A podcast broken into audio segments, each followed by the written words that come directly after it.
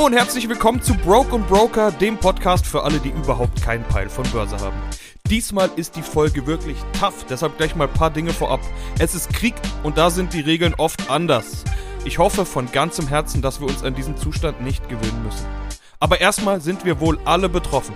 Ich habe meine Social-Media-Aktivitäten in den letzten Wochen weitestgehend eingestellt. Zum einen, weil ich es nicht ertrage, wie viel Bullshit verbreitet wird oder wie manch einer aus Wohltätigkeit und Hilfsaktionen ein gottverdammtes Party-Event macht. Es geht nicht um euer verficktes Ego, verdammte Scheiße. Ja klar, wir brauchen uns jetzt auch nicht in Mitleid oder Selbstmitleid zu suhlen. Kultiviertes Opferdasein gibt's auch genug in unserer Gesellschaft und in irgendwelchen Podcasts und Social Media Profilen. Und die Welt wird nicht untergehen, das will ich auch mal sagen. Nicht mal jetzt wird es die von Crash-Propheten herbeischwadronierte Apokalypse unseres Systems geben. Aber ich will mich beim besten Willen auch nicht zu weit aus dem Fenster lehnen. Ich habe nämlich auch im Vorfeld die Lage falsch eingeschätzt und niemals gedacht, dass es so weit kommt, wie es jetzt ist. Da fehlen mir die Worte. Okay, mir fehlen nicht die Worte, aber die Hip-Hop-Vergleiche und Metaphern. Solange die Lage so ist, wie sie ist, wird dieser Podcast nicht in der Form stattfinden können, wie ihr es seit 35 Steps Broke und Broker gewohnt seid. Es ist nicht angemessen, hier mit Vergleichen zu Haftbefehl, Capital Bra Tupac oder Kanye West zu kommen. Nichts davon würde in irgendeiner Form die Lage beschreiben. Nichts davon wäre in irgendeiner Art gerechtfertigt und ich finde es auch gerade nicht cool, Witze zu machen. Okay, doch, einer geht. Ein Mann geht jeden Tag zum Kiosk, kauft sich eine Zeitung, schaut drauf und wirft sie weg. Irgendwann fragt der Kioskbetreiber, warum machen Sie das? Sagt der Mann, ich warte auf eine Todesanzeige. Sagt der Kioskdude, aber die stehen doch nicht auf Seite 1. Sagt der Mann, die, auf die ich warte, doch. Ihr versteht, worauf ich hinaus will. Man hört überall die Aussagen und liest die Schlagzeilen Putins Krieg. Und dem schließe ich mich an. Die Ukraine leidet natürlich, aber auch die Russen leiden. Alles wegen diesem einen Mann. Wenn ihr also irgendeinen Agenten, Spion oder mutigen Mann kennt, der sich dem annehmen würde, würde es mit Sicherheit sehr, sehr, sehr viele Menschen freuen. So viel mal nur am Rande. Hier in Mittel- und Westeuropa hat das alles uns ja noch gar nicht wirklich erreicht. Aber die Folgen sind im Prinzip jetzt schon unausweichlich und darum soll es heute in dieser Ausgabe gehen. Zunächst mal, ich bin kein politischer Analyst und erst recht kein Militärexperte. Alles, was ich zum Krieg in der Ukraine sagen kann, habe ich mir angelesen, weiß es aus Gesprächen mit Experten oder weiß es von Menschen vor Ort. Meine Quellen sind hauptsächlich die großen Medien aus Europa, überwiegend aus Deutschland. Außerdem informiert mich meine Frau aus unterschiedlichen ukrainischen Quellen, unter anderem über die Familienmitglieder im Land. Sie ist nämlich dort geboren und der größte Teil der Familie und damit auch meiner Familie ist nach wie vor im Land. Das ist auch der Grund, warum ich so betroffen bin von dem Thema. Und ich bin somit auch viel weniger objektiv, als ich es gerne wäre und kann viel weniger unabhängig darüber berichten, als es vielleicht angebracht wäre. Deshalb will ich das jetzt ganz offen vorwegschicken. Keine Sorge aber, das wird jetzt kein Pseudo-Kriegs-Podcast und auch kein sonstiges Ausgeschweife. Alle, die hier in der Streaming-Welt oder auf Social Media irgendwelche Prognosen und Einschätzungen geben, vergeuden unsere Aufmerksamkeit. Es ist nämlich unmöglich. Es ist Krieg und niemand kann die Wahrheit umfassend einschätzen, geschweige denn die Zukunft prognostizieren. Nur mal so als Beispiel. Die Ukraine spricht aktuell von 8000 toten russischen Soldaten. Russland spricht von 500. Amerika von 2000. Welche Zahl stimmt? Es kann einfach keiner sagen. Keiner. Und die Meldungen kommen zeitweise im Minutentakt. Selbst dieser Podcast ist wahrscheinlich, wenn ihr ihn hört, nicht nur überholt, sondern überrundet. Aber ordnen wir das mal ein. Uns trifft dieser Krieg in erster Linie auf unserem Konto und in unserem Geldbeutel. Darf man in Anbetracht des Leids von Millionen und des Todes von tausenden Menschen überhaupt über sein Geld und seine Investments sprechen? Selbstverständlich. So eine Denkweise kotzt mich so an. Was soll ich denn sagen? Ah, fuck, da sind tausend Menschen gestorben und Millionen verlieren ihre Heimat, aber wenigstens habe ich 20% Minus gemacht, also leide ich ja mit. Oder was? So ein Bullshit. Keiner macht gerne Verluste. Die Tage hat mir einer auf Social Media geschrieben, da freuen sich die Börsenfreunde, die jetzt wieder schön verdienen, die machen jetzt Millionen mit dem Leid anderer Leute. Diggi, wer macht hier denn Millionen? Hast du mal die Kurse angeschaut? Und frag mal die super-duper-Millionäre aus Russland. Die verlieren gerade alles. Bleibt nur zu hoffen, dass sie genau wissen, wem sie das zu verdanken haben. Mir hat ein Gesprächspartner, der selbst in der Ukraine geboren ist, kürzlich gesagt, als die russische Oberschicht zuletzt so sehr leiden musste und so unzufrieden war, haben sie in einer Revolution den Zaren gestürzt. Auch das wäre natürlich eine Option, um den Krieg zu beenden. Die Börsen fallen und fallen und der Grund ist diese wahnsinnige Unsicherheit. Wir können beim besten Willen nicht einschätzen, wie es weitergeht. Fällt der DAX jetzt nach unten durch, gibt's einen Crash wie 2020, hängt momentan alles auch von den News ab. Und welche News sind wichtig? Ist total unterschiedlich. Die Börse ist gerade vogelwild.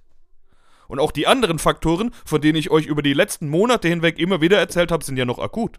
Also vor allem Inflation, Konjunkturausblick und die Frage nach der Notenbankpolitik. Da kann man sich überall noch gar nicht sicher sein, ob sich irgendwie die Karten neu gemischt haben. Deshalb will ich hier vorab gleich mal das Wichtigste loswerden, was ich schon in der letzten Folge gesagt habe, gilt nämlich noch immer. Ruhig bleiben, cool bleiben. Haltet euch an eure Strategie. Wenn ihr noch immer keine Strategie habt, dann ist das nicht mein Problem. Ich hab's oft genug gepredigt. Aber Aktivismus und vor allem blinder Aktivismus bringt jetzt nichts. Es gibt Leute, die jetzt mit Minus aus allen Positionen raus sind. Es gibt Leute, die jetzt alles Geld in Rüstungsaktien stecken. Oder in Gold. Ist das eure Strategie? Ist das überhaupt eine Strategie? Yo, Bora, du Goldmann, was sagst du eigentlich zu den Leuten, die jetzt auf die Idee kommen, alles in Gold zu stecken? By the way, jeder, der Bitcoin für das neue Gold gehalten hat, der sieht jetzt, dass er mal ganz gewaltig daneben lag. Von einem sicheren Hafen erwarte ich mir, dass er vor allen Dingen dann ein sicherer Hafen ist, wenn es drauf ankommt. Gold zeigt das gerade. Bitcoin überhaupt nicht. Krypto ist also nach wie vor ein Spekulationsobjekt und kein stabiles Investment. Punkt. Wenn deine Strategie ist, mit Sparplänen regelmäßig breit gestreut in ETF zu investieren, warum solltest du das jetzt ändern? Okay, vielleicht hast auch du gerade ein bisschen Minus drin stehen. Aber ich verspreche dir, wenn du jetzt alles verkaufst, dann wird es nicht besser. Ich bin der Meinung, dass irgendwann ein Boden kommt und dass die Börsen irgendwann wieder steigen werden. Ich weiß nur nicht wann. Und solange die Kurse niedrig sind, kaufst du ja regelmäßig günstiger ein. Bedeutet das jetzt, dass man dann vom Krieg profitiert? Muss man sich schämen? Also falls du dich schämst, kannst du ja, wenn die Börse wieder steigt, Teile deiner Gewinne gerne spenden. Aber bitte an offizielle Hilfsorganisationen. Dann kommt das Geld nämlich auch da an, wo es gebraucht wird. Bitte nicht selbstständig im Privatauto nach Polen fahren. Da ist jetzt schon Verkehrschaos. Und wenn ihr irgendwelches Zeug einfach an der Grenze ablegt, dann hilft das niemandem. An der Front wird's auf jeden Fall nicht ankommen. Vom Leid profitiert haben aber unter anderem diejenigen, die in den letzten Jahren in russische Aktien investiert haben. Die meisten russischen Firmen gehören zum größten Teil dem Staat. Deshalb zahlen die auch so eine fette Dividende. Deshalb war manch einer auch in russischen Aktien. Ist übrigens in Deutschland bei so Firmen wie RWE gar nicht groß anders. Wer aber in den letzten Jahren in russischen Firmen sein Geld gelassen hat, der hat es mehr oder weniger direkt Putin gegeben und finanziert damit seinen Krieg. Konnte man das vorher wissen? Also ich nicht, sage ich euch direkt. Und russische Aktien wurden von den großen Indexbetreibern jetzt aus den Indizes rausgenommen. Zu einem Preis von 0 Euro. Kohle futsch. Danke, Putin. Aber auch davor hatte Russland schon Machenschaften, bei denen man durchaus mal überlegen konnte, ob man das mitfinanzieren möchte. Ist auch nicht nur bei Russland so. Lohnt sich immer, sich genau zu überlegen, was mit dem Geld eigentlich passiert, das man da gerade hergibt. Manchmal ist es ja auch offensichtlich. Stichwort Rüstungsaktien. Ja, die gehen jetzt durch die Decke. Bis vor ein paar Wochen wollte die aus moralischen Gründen niemand anfassen. Die bauen nämlich Waffen und damit werden Menschen getötet. Nur mal so zur Info. Und wir sind ja jetzt alle moralisch, politisch korrekt und ESG, wie man es jetzt neuerdings immer nennt. Environmental, Social und Governance, die neuen Werte unserer Zeit. Lass ich mich ein anderes Mal bisschen drüber aus. Das ist offenbar jetzt alles plötzlich für den Arsch und Rüstungsaktien verdoppeln sich, weil jeder sie kauft. Ist das jetzt nicht mehr verwerflich? Oder hat sich unsere Moral geändert? Schließlich töten diese Waffen jetzt ja bald russische junge Männer und nicht mehr kurdische junge Männer. Ist so unser Moralverständnis? Das sollte sich jeder, der jetzt Rüstungsaktien kauft, mal genau fragen. Oder ging es nie um Moral, sondern immer nur um Gier und Profit? Dann ist das eine andere Diskussion. Aber dann können wir immer noch darüber diskutieren, was denn da noch kommen soll. Wenn alle Rüstungsaktien so krass gestiegen sind, ist dann die Fantasie nicht schon längst drin in den Kursen? Und sind 100 Milliarden Euro Sondervermögen der Bundesregierung am Ende doch nicht so viel? Die wurden ja jetzt plötzlich locker gemacht. Was ist überhaupt so ein Sondervermögen? Habt ihr euch das mal gefragt? Woher kommt das Geld plötzlich? Hatten wir nicht gerade noch kein Geld übrig für Corona-Leidende? Übrigens, so ein Sondervermögen Geldtopf gibt's auch, um die Klimaziele zu erreichen. Am Ende des Tages sind das grundsätzlich erstmal Schulden der Zukunft und Gelder aus dem Topf der Bundesregierung, die dann woanders nicht mehr zur Verfügung stehen. Diese 100 Milliarden, über die gerade so viel gejubelt wird, die werden wir bezahlen müssen. Das ist unser Scheißgeld.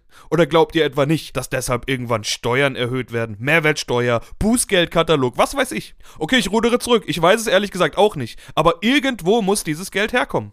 Ist ja nicht so, dass sowieso schon alles teuer wird. Inflation, ihr wisst schon noch, habe ich schon genügend drüber geredet. Der Ölpreis explodiert. Wart ihr mal tanken? Das russische Öl ist erstmal mehr oder weniger vom Markt genommen. So schnell also keine Aussicht auf Verbesserung der Lage. Russisches Gas nehmen wir noch an. Wirtschaftsminister Habeck hat ganz klar gesagt, momentan sind wir da noch drauf angewiesen. Und Russland dreht auch nicht ab. Die brauchen nämlich auch unsere Kohle. Also unser Geld. Kohle brauchen wir ja auch aus Russland. Öl, Gas und Kohle. Und dabei bleibt's auch erstmal. Deshalb ist diese SWIFT-Geschichte auch bei weitem nicht so effektiv, wie alle tun. Denn irgendwie müssen wir ja weiter in der Lage sein, Kohle, Gas und Öl zu bekommen und natürlich auch zu bezahlen. Und so finanzieren wir mit unserer Heizung weiterhin Putins Krieg. Punkt. Und unser Geldbeutel wird gefickt, weil die Scheiße teuer geworden ist. Und das war noch nicht mal das Ende. Die Weizenpreise sind auf Rekordhoch. Die Ukraine gilt immer als die Kornkammer Europas. 30% der weltweiten Weizen- und Getreidelieferungen kommen aus der Ukraine. Was meint ihr wohl, wie viel es in diesem Sommer sein wird? Glaubt ihr, irgendein Bauer kümmert sich um seine Scheißernte? Die kämpfen um ihr Leben. Zweitgrößter Exporteur ist übrigens Russland. Die kümmern sich vermutlich sehr wohl um ihre Ernte, aber keiner will mehr das russische Zeug kaufen. Fällt also auch aus. Was denkt ihr wohl, was passiert? Brot und Nudeln werden ganz schön teuer werden, sage ich euch schon jetzt. Und es ist ja sowieso schon alles sackteuer geworden. Erst Corona, jetzt Krieg. Die Lieferketten werden übrigens aufs Neue getroffen. Kabelbäume für die Automobilindustrie in Europa kommen zum Beispiel zum großen Teil aus der Ukraine. Was denkt ihr wohl, wie viele Leute da gerade Kabelbäume herstellen? Die Inflation ist also gekommen, um zu bleiben. Diesen Satz habe ich schon oft gehört. Es gab da immer noch die andere Meinung. Das sind nur Corona-Effekte, das ist transitory, vorübergehend, Basiseffekte, regelt sich von alleine und so weiter. Das sagt heute übrigens keiner mehr. Und das führt uns zur Frage, was machen jetzt die Notenbanken? Die müssen ja eigentlich die Inflation bekämpfen. Aber wenn die jetzt anfangen, die Zinsen anzuheben, dann könnte das die Konjunkturerholung abwürgen. Hatte ich ja alles schon mal erklärt. Was also tun? Die einen sagen, jetzt muss die Notenbank erst recht handeln, auch in Europa. Die Inflation muss gezügelt werden. Die anderen sagen ganz im Gegenteil, die Notenbank muss wieder auf volle Power gehen und die taumelnde Wirtschaft stützen. Denn die steile Corona-Erholung, die man eigentlich schon im letzten Jahr erwartet hat, die kommt unter diesen Umständen in der Form wohl schon wieder nicht. Und das sage ich nur aus dem Status quo heraus. Was sich an der Kriegsseite noch so tut, das vermag wie gesagt niemand einzuschätzen. Stagflation ist auf jeden Fall jetzt erstmal das neue Angstwort. Und das noch viel größere Angstwort ist und bleibt Krieg. There's a war going on outside. Das haben schon Mob Deep gesagt, um wenigstens eine kurze Rap-Referenz reinzubringen. Aber ich will ja positiv schließen. Ich glaube nicht, dass es zum Äußersten kommt. Und ganz ehrlich, dann ist auch alles egal. Ich glaube, das will niemand. Und wenn wir nicht alle im Atomkrieg dahingeseucht werden, dann wird sich die Erde weiterdrehen und die Wirtschaft irgendwann wieder erholen. Ob dann der Rubel rollt, wie man immer so schön sagt, das vermag ich nicht zu sagen. Stand jetzt hat er wohl die türkische Lira als Katastrophenwährung abgelöst. Aber es gibt genügend gute Firmen, die den letzten Weltkrieg oder sogar die letzten beiden überstanden haben. Und vielleicht bringt diese Krise auch wieder eine Chance. Wie es ja bei jeder Krise ist. Corona zum Beispiel hat die Digitalisierung, über die davor 10, 15 Jahre lang viel geredet, aber nicht gehandelt wurde, so richtig in Gang gesetzt. Plötzlich ging es, weil es musste. Und es gibt noch was, worüber wir seit über 10 Jahren viel reden, aber wenig tun. Die Energiewende.